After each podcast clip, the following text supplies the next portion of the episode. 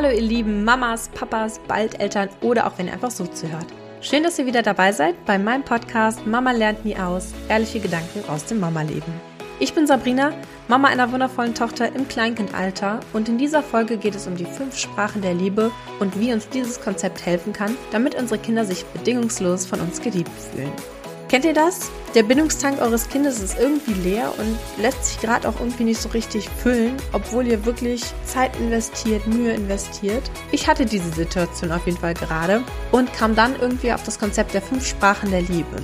Ihr erfahrt also in dieser Folge, was es mit dem Konzept der fünf Sprachen der Liebe auf sich hat, wie die unterschiedlichen Sprachen aussehen und wie ihr erkennen könnt, welche Sprache eure Familienmitglieder sprechen. Darüber hinaus bekommt ihr von mir Tipps und Anregungen, mit welchen Strategien ihr die jeweiligen Liebessprachen im trubeligen Familienalltag sprechen könnt. Also, wenn du Lust darauf hast, herauszufinden, wie du effizient den Bindungstank deines Kindes gefüllt halten kannst, indem du die Liebessprache deines Kindes entschlüsselst, dann bleib dran, hier kommt die Folge Die fünf Sprachen der Liebe, wie unsere Kinder sich wirklich geliebt fühlen.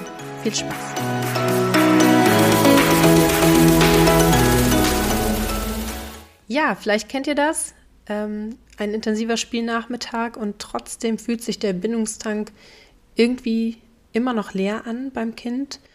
Und egal wie viel Zeit man irgendwie investiert, der Bindungstank lässt sich irgendwie nicht füllen. Ich kenne auf jeden Fall solche Situationen und ähm, habe dann den Hinweis bekommen, dass es vielleicht nicht die richtige Sprache der Liebe ist, die ich angewendet habe.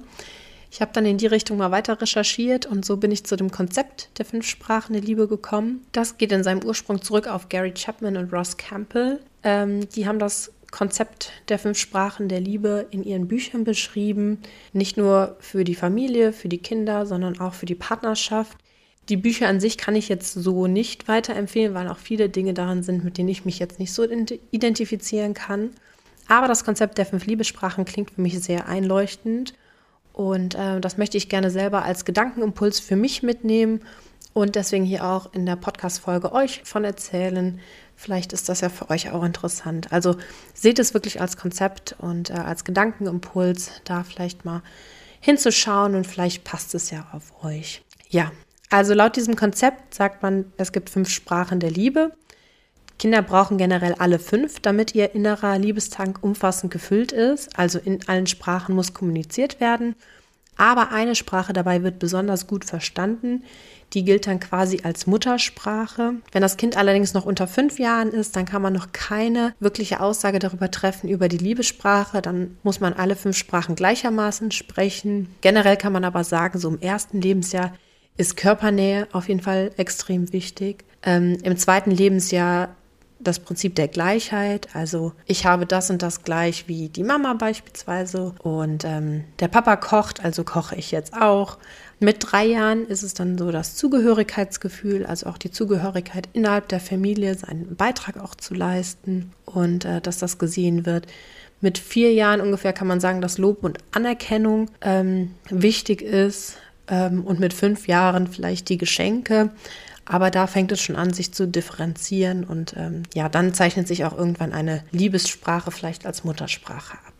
Vielleicht gibt es auch in eurer Familie noch weitere ähm, Liebessprachen, also zusätzliche Sprachen, vielleicht auch eine ganz individuelle oder es wird zweisprachig teilweise gesprochen. Also es ist wirklich nur ein Konzept, den man so als Gedankenimpuls nehmen kann für seinen eigenen individuellen Weg. Ja, welche Sprachen in der Liebe gibt es überhaupt? Die erste ist Lob und Anerkennung. Zweitens die Zweisamkeit. Drittens Geschenke, die von Herzen kommen. Viertens Hilfsbereitschaft und Unterstützung. Und fünftens Zärtlichkeit. Ja, kommen wir zur ersten äh, Sprache der Liebe. Das ist Lob und Anerkennung. Damit gemeint sind alle Worte der Zuneigung, des Lobes, der Wertschätzung, Verständnis, Komplimente etc. Ähm, damit soll das Selbstwertgefühl des Kindes entfalten werden und ein Gefühl von Geborgenheit gegeben werden. Das muss nicht nur in gesprochener Sprache erfolgen, es kann auch in Schriftform sein, also beispielsweise liebevolle Textnachrichten morgens früh in der Brotdose oder aufs Handy oder ähm, Notizen, liebevolle Briefe etc. Und ähm, Beschimpfungen und Schimpfwörter beispielsweise sind für Kinder, die diese äh, Sprache der Liebe als Muttersprache haben, besonders hart und besonders schwer zu ertragen. Also generell schadet das natürlich dem Selbstwertgefühl des Kindes. Ja, aber für diese Kinder sind besonders Beschimpfungen und auch Schimpfwörter besonders schwer zu ertragen. Ähm, diese Sprache der Liebe funktioniert auch lange schon, bevor die Kinder die Bedeutung einzelner Worte überhaupt verstehen können. Allein auch durch die emotionale Färbung, den Tonfall oder auch die Atmosphäre, die dann zwischen Eltern und Kind herrscht. Und ähm, gerade bei der gesprochenen Sprache ist man im Alltag manchmal sehr problemorientiert, ähm, weil im hektischen Familienalltag, wo alles durchgetaktet ist, fällt Fehlverhalten oder da, wo es dann knirscht im Gebälk, das fällt dann halt vielleicht leichter auf als die sonstige Kooperation. Und ähm, ja, ich selber versuche ja auf Lob und Strafen zu verzichten. Wer da Interesse hat, meine Hintergründe zu erfahren, kann gerne nochmal in die Podcast-Folge Belohnung und Bestrafung reinhören. Ähm, aber ich muss sagen, das hat eigentlich keinen Einfluss auf diese Art der Liebessprache, weil man Lob auch durch Wertschätzung oder gesehen werden ersetzen kann. Also anstelle von dem klassischen Lob, das hast du toll gemacht, etc., ähm, kann man diese Wertschätzung und das Gesehenwerden ausdrücken. Wichtig ist bei allem einfach die Ehrlichkeit, sonst verliert nämlich die Anerkennung an Kraft und sowas spüren Kinder einfach sofort. Und ähm, ja, für manche kann diese Sprache teilweise ein bisschen schwierig sein, wenn man vielleicht nicht selber damit groß geworden ist oder diese Worte der, des Lobes, der Anerkennung, der Wertschätzung nicht kennengelernt hat, dann müsste man in dem Fall den aktiven Wortschatz ein bisschen aufstocken. Ähm, an sich aber ist es eine Sprache, die sehr gut im Alltag äh, umsetzbar ist. Ja, die zweite Sprache der Liebe ist äh, die Zweisamkeit. Die drückt aus, ich nehme mir Zeit für dich und nur du und ich. Ähm, also es verlangt die ungeteilte Aufmerksamkeit, dass wir uns ganz auf unser Kind konzentrieren, nicht nebenbei aufs Handy gucken, bügeln, Wäsche zusammenlegen, irgendwas wegräumen etc. Ähm, die meisten Säuglinge haben an dieser Sprache tatsächlich keinen Mangel, allein durch Prozesse wie Wickeln, Füttern und Anziehen. Also da stehen sie einfach regelmäßig im Mittelpunkt dieser Zweisamkeit, weil es auch besonders diese Pflegeprozesse sind, äh, die in Zweisamkeit stattfinden. Schwieriger wird es allerdings, wenn das Kind älter wird und so ein eigenes Autonomiestreben dazu kommt. Das erlebe ich jetzt, wo unsere Motte in der Autonomiephase ist. Da finde ich die Gratwanderung so ein bisschen schwierig. Ähm, vielleicht gibt es auch in der Zwischenzeit schon ein Geschwisterkind oder man geht zurück in den Job etc. Und dann finde ich diese Zweisamkeit schon ein bisschen schwieriger einzubinden in den Alltag. Ähm, ein Anzeichen dafür, dass der Tank leer ist, könnte sein, dass das Kind vielleicht einem ständig hinterherläuft und spielen will beispielsweise. Ähm, die Botschaft, die aber hinter dieser Liebessprache stecken soll, ist, du bist mir wichtig und ich fühle mich wohl in deiner Gegenwart. Ähm, das ist definitiv eine Botschaft, die wir unseren Kindern auch gerne mitgeben können. Auch ein wichtiges Instrument hierbei kann Blickkontakt sein, ähm, wird im Alltag tatsächlich in den meisten Fällen genutzt, um mit einem Kind zu schimpfen oder etwas zu verbieten, also dieser direkte Augenkontakt. Ähm, den kann man natürlich aber auch in diesen liebevollen Momenten verwenden. Ich bin gerne mit dir zusammen und das verbunden mit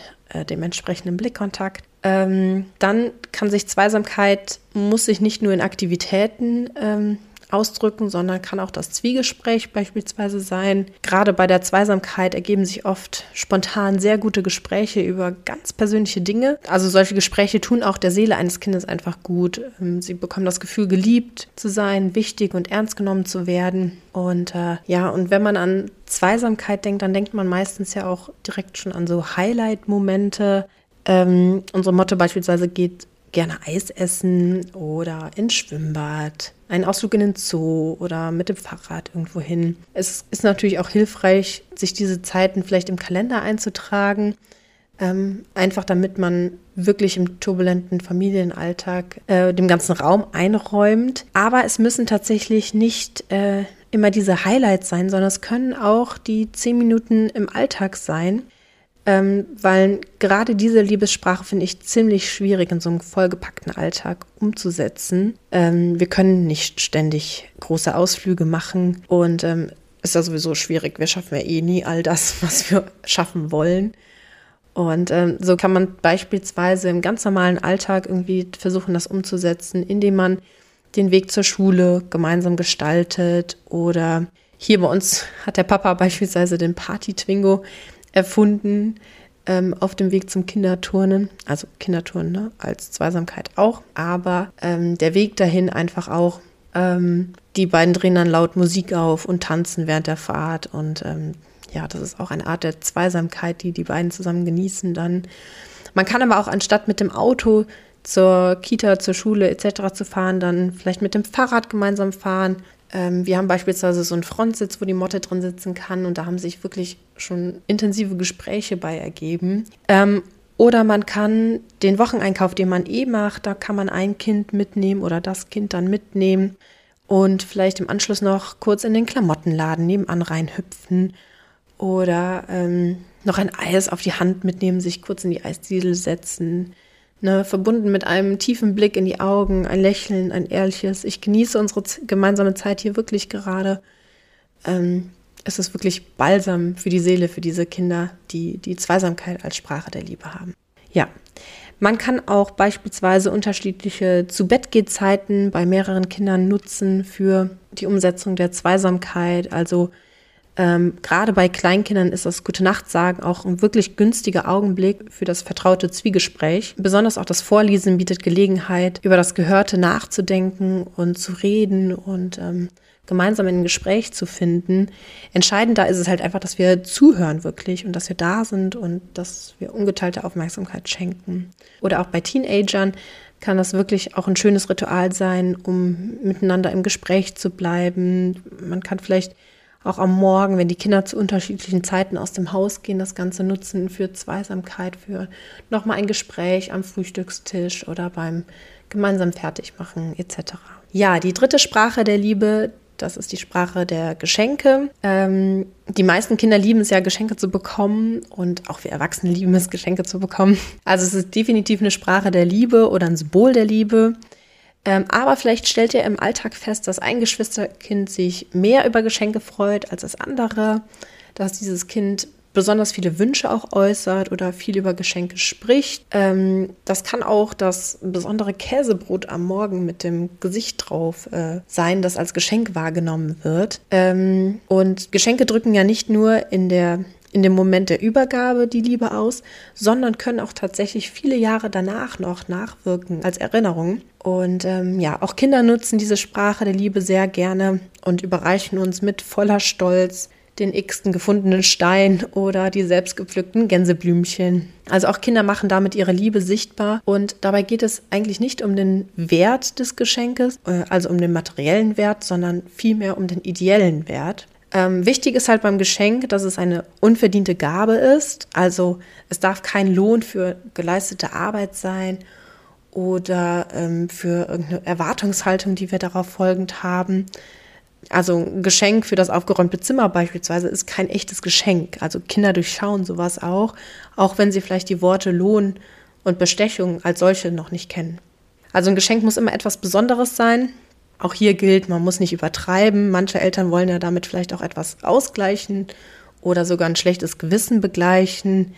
Ähm, materielle Dinge hier aber als Liebesersatz, die funktionieren nicht in diesem Sinne. Und ähm, da würde jedes weitere Schenken auch dann tatsächlich seine Symbolwirkung einbüßen. Also das Kind würde den inneren Bezug dazu verlieren. Deswegen gilt hier auch weniger ist mehr. Und äh, man kann auch Geschenke, ähm, außer zu Weihnachten vielleicht oder zum Geburtstag, Geschenke auch gemeinsam mit dem Kind dann auswählen. Ähm, Kinder, deren Liebessprache das Schenken ist, die zelebrieren auch meistens schon das Ganze drumherum, also das Auspacken und vielleicht auch das gemeinsame Aussuchen eben. Ähm, wenn das Auspacken zelebriert wird, dann kann auch eine besondere Verpackung, besonderes Geschenkpapier ähm, das Ganze nochmal ähm, besonders machen. Äh, ja, oftmals bekommen diese Geschenke dann auch einen Ehrenplatz im Kinderzimmer und werden jedem, der hereinkommt, auch stolz gezeigt. Ähm, einfach weil diese Geschenke bei den Kindern, die Geschenke halt als Liebessprache haben, als Muttersprache haben, einfach einen ganz besonderen Platz im Herzen erobern und äh, weil es einfach ein sichtbares Zeichen der Zuneigung ist. Wichtig ist halt eben, dass es nicht als Ersatz für andere Liebessprachen oder ein schlechtes Gewissen genutzt wird. Immer auf das Motiv dahinter achten. Ja, und der Gedanke hinter dem Geschenk oder die Geschichte hinter dem Geschenk lässt es halt eben besonders machen. Und ähm, Geschenke können niemals die Beziehung ersetzen. Ja, die vierte Sprache der Liebe ist die Hilfsbereitschaft oder die Unterstützung. Also jemandem einen Gefallen zu tun oder zu unterstützen, ist ja oftmals an sich schon ein Liebesbeweis. Zum Beispiel Freunden beim Umzug helfen, den Abwasch übernehmen, der Kaffee am Morgen oder die Hilfe bei Hausaufgaben etc. Ähm, und wenn das die Sprache der Liebe ihres Kindes ist, dann vermittelt es hier die innere Gewissheit, dass es geliebt wird. Also dieses, dieser Akt des Helfens vermittelt die innere Gewissheit, dass es geliebt wird. Ähm, Kindern im Alltag zu helfen ist generell eigentlich für viele Eltern selbstverständlich. Ähm, Kinder lieben es beispielsweise auch angezogen zu werden, aber da hat man dann halt oft den Gedanken, das muss es doch schon alleine können ähm, oder das kann das Kind doch eigentlich schon, warum möchte es das jetzt? Und auch da vergleiche ich das Ganze gerne mit der Erwachsenenwelt. Also beispielsweise macht mein Mann mir auch sehr häufig morgens einen Kaffee und stellt ihn mir auf den Platz, wenn ich runterkomme, und dann kann ich ihn direkt trinken. Und ähm, ich kann das eigentlich auch alleine. Also ich kann mir alleine Kaffee machen. Und dennoch freue ich mich halt wirklich sehr jeden Morgen über diese Geste. Und fast jeden Morgen. Danke, Schatz, an dieser Stelle. und ähm, ja, oder beispielsweise, wenn ich ein Problem habe oder wenn mein Mann mir schwere Sachen abnimmt, obwohl ich sie im Grunde genommen auch alleine tragen könnte, aber allein diese Geste ähm, ja, ich freue mich darüber und äh, so ist es halt auch bei unseren Kindern. Also auch Dinge, die sie können, da freuen sie sich trotzdem drüber, wenn wir die übernehmen. Äh, sei es, wann sie nach der Kita komplett K.O. sind und äh, ja, nicht mehr schaffen, alleine die Schuhe auszuziehen oder anzuziehen. Ja, bei dieser Sprache der Liebe geht es auch nicht darum, jeden Wunsch immer sofort zu erfüllen. Also es kann, können definitiv auch Wünsche aufgeschoben sein. Da gilt es halt einfach sensibel zu sein, wenn einem bewusst ist, dass mein Kind diese Liebessprache eben spricht. Dann gilt es da halt abzuschätzen, inwiefern ein Aufschub vielleicht möglicherweise Schaden anrichten kann. Ähm, gleichzeitig ist das Ganze auch immer eine Gratwanderung zwischen der Eigenverantwortung, die man fördern möchte, und der Selbstständigkeit versus dann der Hilfsbereitschaft auf der anderen Seite. Auch wichtig ist, eigene Grenzen zu wahren. Also ich kann natürlich nur helfen und hilfsbereit sein, wenn es mir selber auch damit gut geht. Und äh, diese Sprache kann man bei Kindern gut erkennen, wenn das Kind beispielsweise gerne seine Hilfe auch anbietet. Also fragt, kann ich dir irgendwie helfen oder habe ich dir gerade damit geholfen? Ähm, und ähm, ja, dann ist das schon ein gutes Zeichen, dass eben diese Hilfsbereitschaft die Sprache der Liebe des Kindes ist. Ähm, wichtig ist halt eben, dass man im Hinterkopf bewahrt, dass diese Hilfe nicht an Bedingungen geknüpft wird. Also, aller, wenn du mir hilfst, dann helfe ich dir auch. Oder wenn du mir hilfst, dann passiert dieses und jenes Gutes, ähm, etc. Also die Hilfe komplett ohne Bedingungen. Ähm, beispielsweise, ich sehe, wie müde du von eurem Kindergartenausflug bist. Ich helfe dir gern, dich fürs Bett fertig zu machen. Ja, die letzte Sprache der Liebe ist die Zärtlichkeit, also die fünfte. Ähm, ein zärtlicher Umgang ist wohl die Liebessprache, die schon am einfachsten in den Alltag integriert werden kann. Vorausgesetzt, man hat eben diesen Körperkontakt auch selbst als was Angenehmes erlernen dürfen. Ähm, insgesamt braucht man aber für Körperkontakt keine besonderen Umstände oder Vorbereitungen. Man muss sich nicht groß Zeit dafür freischaufeln. Ähm, es müssen auch nicht immer nur Umarmungen oder Küsse sein. Also jede freundliche Berührung ist geeignet, um Liebe zu zeigen bei dieser Muttersprache. Also auch viel beschäftigte Eltern können ihren Kindern den Rücken kraulen oder die Schultern ein bisschen massieren. Äh, Säuglinge können liebevoll hochgenommen werden, gestreichelt, geküsst. Äh, mit kleinen Kindern kann man gemeinsam auch toben oder sie durchkitzeln oder spielerisch Kämpfe austragen eine Kissenschlacht etc. Also es meint nicht nur diese ähm, Berührung, sondern auch so eine emotionale Nähe. Äh, die Motte beispielsweise fordert diese körperliche Nähe zum Beispiel auch sehr ein. Ähm, besonders wenn sie sich nicht so gut fühlt, ne? also wenn sie krank ist beispielsweise, dann nenne ich sie auch gerne mein kleines Känguru. Ich fühle mich dann tatsächlich wie so eine Känguru-Mama, die ihr Kind den ganzen Tag im Beutel trägt. Ähm, oder auch, wenn sie müde abends ist, dann will sie oftmals auf dem Schoß essen oder wenn es nach oben geht, dann Baby sein und nach oben getragen werden, ähm, obwohl sie sonst im ganzen Alltag sehr autonom unterwegs sein möchte. Ähm, auch wenn der Papa nach Hause kommt, dann möchte sie mit ihm körperlich in Verbindung gehen, also abends wird hier noch gerauft und getobt und äh, viel gekuschelt beim Bücherlesen etc. Und ähm, ja, aber auch hier dürfen wir gerne hingucken, genauer hingucken, denn es gibt Kinder, die immer Körperkontakt wollen, aber es gibt auch Kinder, die bestimmte Voraussetzungen dafür brauchen, beispielsweise Ruhe oder einen geschützten Raum ähm, oder dass sie einfach den Körperkontakt oder den Kontakt einleiten. Ähm, also hier gerne feinfühlig sein und ähm, die Kinder auch beobachten. Studien zeigen leider auch, dass Eltern ihre Kinder oft nur berühren, wenn es wirklich notwendig ist, also wie beispielsweise etwa beim Anziehen helfen. Vor dem Hintergrund der aktuellen Diskussion über Missbrauch etc. strecken auch viele Erwachsene vor Körperkontakt zu Kindern zurück, erst recht, wenn diese älter sind, in der Pubertät sind etc.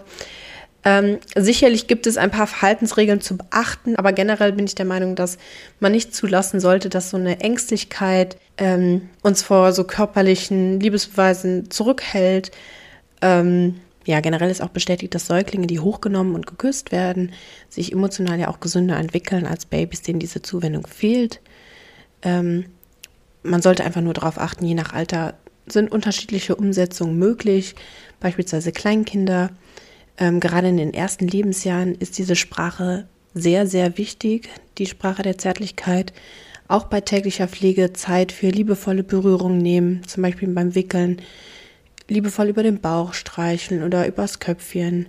Ähm, spielerische Berührung kann man einbauen, Hoppe Hoppe Reiter, gemeinsam tanzen, so ein spielerischer Ringkampf beispielsweise. Ähm, auch Jungen und Mädchen da gleichermaßen behandeln. Also es hat nichts mit dem Verweichlichen zu tun, was früher mal die Sorge war. Generell wächst nämlich mit der Zärtlichkeit auch das Selbstwertgefühl und die eigene Körperwahrnehmung. Im Schulalter ist dann immer noch ein großer Bedarf an Körperkontakt. Da kann man beispielsweise das Ganze umsetzen mit mutmachenden Umarmungen bei der Verabschiedung oder beim Begrüßen von der Schule. Der, die Familie einfach als sicherer Hafen und Rückzug vom doch schweren Schulalltag. Wenn die Kinder krank oder verletzt sind, da auch körperliche Nähe anbieten.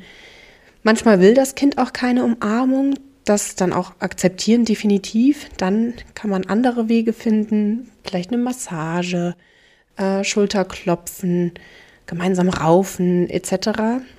Äh, dann in den Jahren vor der Pubertät wird der Liebestank größer und man muss auch schneller auffüllen. Ähm, da kann man ähnlich herangehen wie im Schulalter, aber sowohl mütterlicher als auch väterliche Körperkontakt sind hier weiterhin wichtig. Ähm, Im Teenageralter und in der Pubertät, äh, da sollte man die Liebe dann angemessen und zurückhaltend zeigen, also je nach Bedarf des Kindes auch. Dann vielleicht keine Umarmung und Küsse vor Gleichaltrigen. Ähm, weil sie suchen ja doch ihre eigene unabhängige Identität und in der Öffentlichkeit kann es dann peinlich sein. Daheim ist es aber dann vielleicht vom Kind erwünscht. Ähm, da kann man ja auch immer in den Austausch gehen mit den Kindern und äh, wie viel Nähe da gebraucht wird und wie viel ähm, erwünscht ist. Möglichkeiten sind beispielsweise eine Massage, den Arm um die Schulter legen, gegenseitige Maniküre, ähm, sich zusammenstylen, irgendwie, äh, also die Haare machen. Ähm, ja, auch irgendwie da spielerische Kämpfe, ähm, ja, gemeinsam Sportaktivitäten etc ähm, aber immer keinen Körperkontakt erzwingen und eine Ablehnung muss auch nicht unbedingt mit den Eltern zu tun haben, ähm, kann auch einfach mit den sozialen Gegebenheiten, mit dem Umfeld, mit den Rahmenbedingungen zu tun haben. Ähm, aber man sagt so, ohne körperliche Zuwendung wird der Liebestank nie ganz voll werden, egal welche Liebessprache wir sprechen. Also diese spürbare Nähe gehört einfach zu, einem, zu einem ausgewogenen Leben mit dazu. Ähm, auch ne, in unserem Erwachsenenalter brauchen wir diese spürbare Nähe auch einfach. Ja, wie kann ich jetzt herausfinden, welche Muttersprache mein Kind denn tatsächlich spricht? Also man kann sich an folgenden Merkmalen so ein bisschen orientieren. Also zum einen darauf achten, wie das Kind ähm, euch selber gegenüber seine Liebe zum Ausdruck bringt. Also einfach beobachten, weil meistens spricht das Kind selbst in seiner eigenen Muttersprache. Ähm, wenn ihr Kind beispielsweise sie viel lobt, du bist eine tolle Mama oder ein toller Papa, dann könnte das zum Beispiel ein Hinweis auf die Muttersprache sein. Ähm, oder das Kind malt viele Bilder und schenkt die sie, also bringt die vielleicht aus der Kita mit oder aus der Schule irgendwas selbstgebasteltes etc., dann könnte auch das ein Hinweis darauf sein, dass es vielleicht die Geschenke sind, äh, die Sprache der Liebe. Ja, zweitens, ähm, auch darauf achten, wie das Kind anderen gegenüber seine Liebe zum Ausdruck bringt. Ähm, beispielsweise, wenn das Kind ständig äußert, äh, dass er seiner Lehrerin etwas mitbringen möchte, könnte das ein Hinweis auf die Liebessprache sein. Man kann drittens darauf achten, worum das Kind am häufigsten bittet. Also beispielsweise das Kind bittet oft nach einem Spaziergang oder äh, möchte vorgelesen bekommen. Dann könnte das ein Hinweis darauf sein, dass es sich ungeteilte Aufmerksamkeit wünscht, also diese Zweisamkeit. Ähm, als vierter Punkt ähm, kann man auch darauf achten, worüber sich das Kind am häufigsten beklagt. Ähm, beispielsweise es äußert, dass Mama, du hast keine Zeit für mich, ich will gerne zum Spielplatz gehen, nie hast du Zeit zum Spielplatz zu gehen, ähm, aber immer hast du Zeit für das Baby. Also es fordert vielleicht Zuwendung und Aufmerksamkeit ein oder nie hilfst du mir, nie bringst du mir Geschenke mit. Das können auch alles Hinweise darauf sein, auf die Liebessprache oder auf die Muttersprache. Und fünftens, ähm, kann man den Kindern wirklich konkret Alternativen anbieten. Ähm, also ich würde nicht über die Liebessprachen kommunizieren, also das Konzept nicht als solches kommunizieren, aber man kann Alternativen anbieten, wo die Wahlmöglichkeit ist zwischen zwei verschiedenen Liebessprachen. Beispielsweise, indem man sagt, ich habe Donnerstagnachmittag frei. Wollen wir angeln gehen oder ins Sportgeschäft und dir ein paar neue Fußballschuhe aussuchen? Was wäre dir lieber? Also dann hat man quasi Zweisamkeit versus Geschenke. Oder anderes Beispiel, ich habe heute Abend etwas Zeit, sollen wir lieber einen Spaziergang machen oder soll ich dir lieber deine Lieblingshose reparieren? Da ist es dann Zweisamkeit versus Hilfsbereitschaft. Ähm, und das kann man dann über mehrere Wochen so machen, die Antworten vielleicht auch notieren und so dann eine Tendenz erkennen, ähm, welche Liebessprache hier häufiger gewählt wird ja, wie kann ich mir die Kenntnis jetzt über die fünf Sprachen der Liebe zunutze machen im Alltag? Also vielleicht habt ihr jetzt während der Podcast-Folge schon überlegt, bei welcher Muttersprache ihr euch wiederfindet. Bei mir muss ich sagen, ist es so ein Mix, glaube ich, aus Zärtlichkeit und Zweisamkeit. Also ich lege beispielsweise viel Wert darauf, dass wir uns hier alle morgens liebevoll verabschieden. Also der Verabschiedungskurs mit meinem Mann ist mir sehr wichtig oder auch äh, der Gute Nacht-Kuss vorm Einschlafen. Ähm, ich werde sogar richtig sauer, wenn mein Mann im Streit hier mal das Haus verlässt. Ist noch nicht so häufig vorgekommen, aber ähm, ja, er bekommt dann auf jeden Fall noch eine erst eine wütende Nachricht von mir und dann noch eine liebevolle hinterher, weil es braucht ja die Verabschiedung. Ähm, gleichzeitig sind mir aber auch gemeinsame Unternehmungen extrem wichtig. Also ähm, in jeder Konstellation, ob jetzt als Familie, als Paar, als Mutter-Tochter-Gespann. Ähm, also diese gemeinsame Zweisamkeit ist mir auch wichtig, da lege ich viel Wert drauf. Ähm, dieses Zeit füreinander nehmen und ähm, beispielsweise ist mir das gemeinsame Frühstück und das gemeinsame Abendessen sehr wichtig oder auch, dass wir Ausflüge am Wochenende machen. Das muss nicht teuer sein und viel Geld kosten, aber es darf auch ein kleiner Fahrradausflug sein oder ähm, ein kleines Picknick im Park, ähm, ein Spaziergang im Wald oder so. ich selber versuche mir nämlich auch diese Zeiten einzurichten und diese Zeiten zu nehmen und zu planen mit meinem Mann, mit meinem Kind, mit meiner Familie, mit Freunden etc. Bin da auch sehr fair und meistens diejenige, die dann anregt, ja, wir waren jetzt länger nicht mehr bei Oma XY das ist mir wichtig, dass wir da wieder Zeit finden. Nicht aus der Erwartung heraus, weil man uns da erwartet, sondern auch, weil mir das wichtig ist, da auch fair diese Zeiten zu verteilen ähm, und so irgendwie ja Liebe auszudrücken ähm, der Familie gegenüber. Wobei ich sagen muss, dass die Liebe der Zweisamkeit ähm, schon meiner Meinung nach eine der schwierigsten ist, so im Alltag unterzubringen, weil man eh irgendwie gefühlt für nicht alles Zeit findet. Und ähm, ja, da die Zweisamkeit wirklich fest auch einzubauen und ähm, regelmäßig zu etablieren, das finde ich schon echt knifflig. Ich ähm, glaube, so besonders Paarzeit fällt auch bei vielen Familien eindeutig zu knapp aus. Also hier auf jeden Fall. Ihr kennt das, fehlendes Dorf, Müdigkeit, Erschöpfung, fehlende Zeit. Über die Gründe müssen wir nicht sprechen. Ich glaube, das kennen wir alle. Ähm, ja, also ich pendel irgendwie zwischen diesen beiden Muttersprachen. Vielleicht bin ich auch zweisprachig unterwegs, ich weiß es nicht. Ähm, ich werde das mal weiter beobachten. Also beobachtet euch da auch gerne einmal selber. Welche Liebessprache habt ihr als Muttersprache? Ähm, welche Muttersprache sprechen eure Kinder, euer Partner? Ähm, falls ihr die gleiche Sprache habt, dann macht es das wahrscheinlich schon ein bisschen einfacher per se, einfach weil es, weil man natürlicherweise in der eigenen Liebessprache spricht, in der eigenen Muttersprache spricht. Und wenn das Kind dann natürlich oder der Partner die gleiche Sprache spricht, dann ne, ist das natürlich schon eine Gemeinsamkeit, die das Ganze vereinfacht.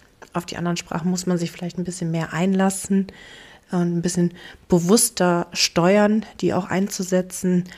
Ähm, aber ich finde, es ist total spannend, sich da zu beobachten und ähm, auch seine Familienmitglieder dazu beobachten. Ähm, welche Sprachen das sein könnten. Ja, und wie ich da schon eingangs sagte, also ich hatte wirklich Momente, da habe ich mir viel Zeit genommen und ähm, habe einen ganzen Nachmittag mit der Motte gespielt, weil ich dachte, irgendwie waren wir zuletzt sehr wenig in Verbindung und ich wollte da den Bindungstank auffüllen, weil ich das Gefühl hatte, äh, dass der irgendwie so ein bisschen leer gelaufen war. Und aber dieser ganze Nachmittag, wo ich wirklich fokussiert war, viel gespielt habe, viel vorgelesen habe ähm, und wirklich auch wir ungestört waren, konnte trotzdem diesen Bindungstank nicht auffüllen. Und ähm, ja, hätte ich damals schon gewusst, dass es unterschiedliche Sprachen der Liebe gibt, dann hätte ich vielleicht mal versucht, eine andere Sprache der Liebe dann in dem Moment zu auszuprobieren. Ähm, ja, also ich lade euch da ein, da gerne wachsam und sensibel zu sein, nicht nur mit euren Kindern, sondern auch mit euren Partnern und ja, vielleicht auch mit euch selbst.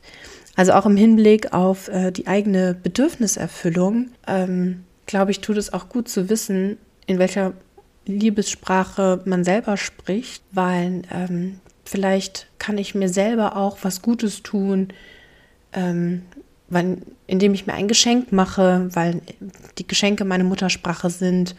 Oder aber ich ähm, gehe hin und finde öfter wertschätzende Worte für mich selber, weil das meine Liebessprache ist. Ja, da, die meisten tun sich damit so ein bisschen schwer. Ähm, wir alle haben da wahrscheinlich unsere Glaubenssätze, unser Päckchen zu tragen.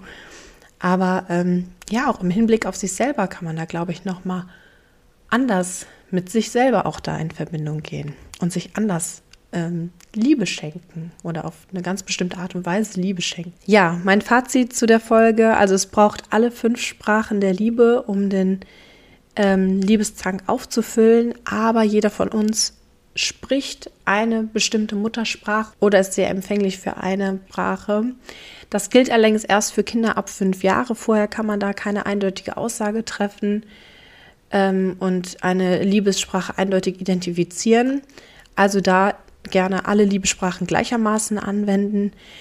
Ich persönlich finde es manchmal schwierig, alle Liebessprachen zu sprechen, weil sich die eine besser in den Alltag integrieren lässt als die andere. Ähm, und versuche daher auch manchmal die Sprachen der Liebe miteinander zu kombinieren. Also beispielsweise, wenn ich eine gute Nachtgeschichte lese, dann lese ich die nicht einfach nur vor, sondern lese die vor, während mein Kind bei mir im Arm sitzt oder auf dem Schoß. Ähm, und danach kann ich vielleicht noch ein paar liebevolle und ermutigende Worte finden. Also habe dann Zärtlichkeit äh, mit Zweisamkeit und Lob und Anerkennung miteinander kombiniert. Ähm, ich kann beispielsweise mein Kind in den Arm nehmen, das wäre dann Zärtlichkeit und gleichzeitig lobende und anerkennende Worte oder wertschätzende Worte finden ich bin so stolz auf dich, du hast so ausdauernd das Fahrradfahren geübt und es bereitet mir große Freude zu sehen, wie stolz du auch, da auf dich selber bist. Man könnte beispielsweise Seifenblasen als Geschenk mitbringen, ähm, das wäre dann das Geschenk und dann aber gemeinsam damit ungestört spielen, also auch die Zweisamkeit direkt mit anknüpfen. Also es gibt vielfältige Möglichkeiten, wie man die Sprache noch im Alltag so ein bisschen miteinander kombinieren kann und hat dann ganz schön viel auch schon abgedeckt. Ähm, wenn der Liebestank sich also gefühlt gar nicht füllen lässt, dann kann es sein, dass man vielleicht einfach die falsche Sprache in dem Moment spricht. Ähm, vielleicht spricht man mit dem Kind häufig in seiner eigenen Muttersprache, aber das Kind versteht die Liebesbotschaft durch diese Sprache einfach nicht. Ähm, also da gerne wachsam sein, sensibel sein, andere Sprache ausprobieren.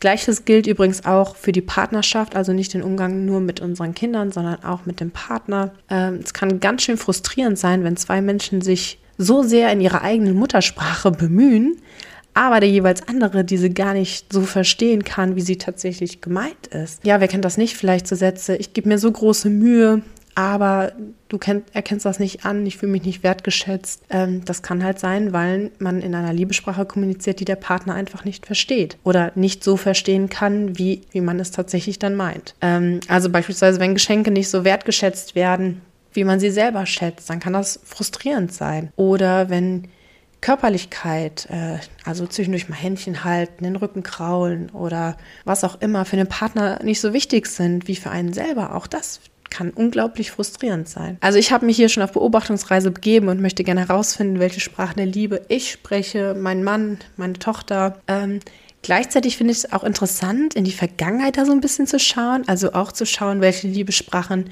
sprechen eigentlich meine Eltern und wie hat sich das vielleicht in meiner Kindheit geäußert? Vielleicht ist es auch eine Erklärung dafür, für manche schiefgelaufene Situationen in der Vergangenheit. Ähm, ja, also alles in allem ein sehr interessantes Konzept und ähm, es ist gar nicht so wichtig, wie man also Liebe gibt, sondern es ist viel, viel wichtiger, wie sie tatsächlich ankommt. Und ähm, wenn man das weiß, kann man, glaube ich, auch deutlich effizienter kommunizieren, können wir deutlich effizienter mit unseren Kindern kommunizieren. Einen Hinweis möchte ich an dieser Stelle allerdings noch zum Abschluss geben. Unter dem Deckmantel der Liebe passieren passiert leider auch häufig Gewalt. Also bitte seid auch da achtsam und wachsam. Ähm, es geht hier rein um den liebevollen Ausdruck von Liebe und ähm, alles ist gut, solange es in gegenseitigem Einvernehmen ist.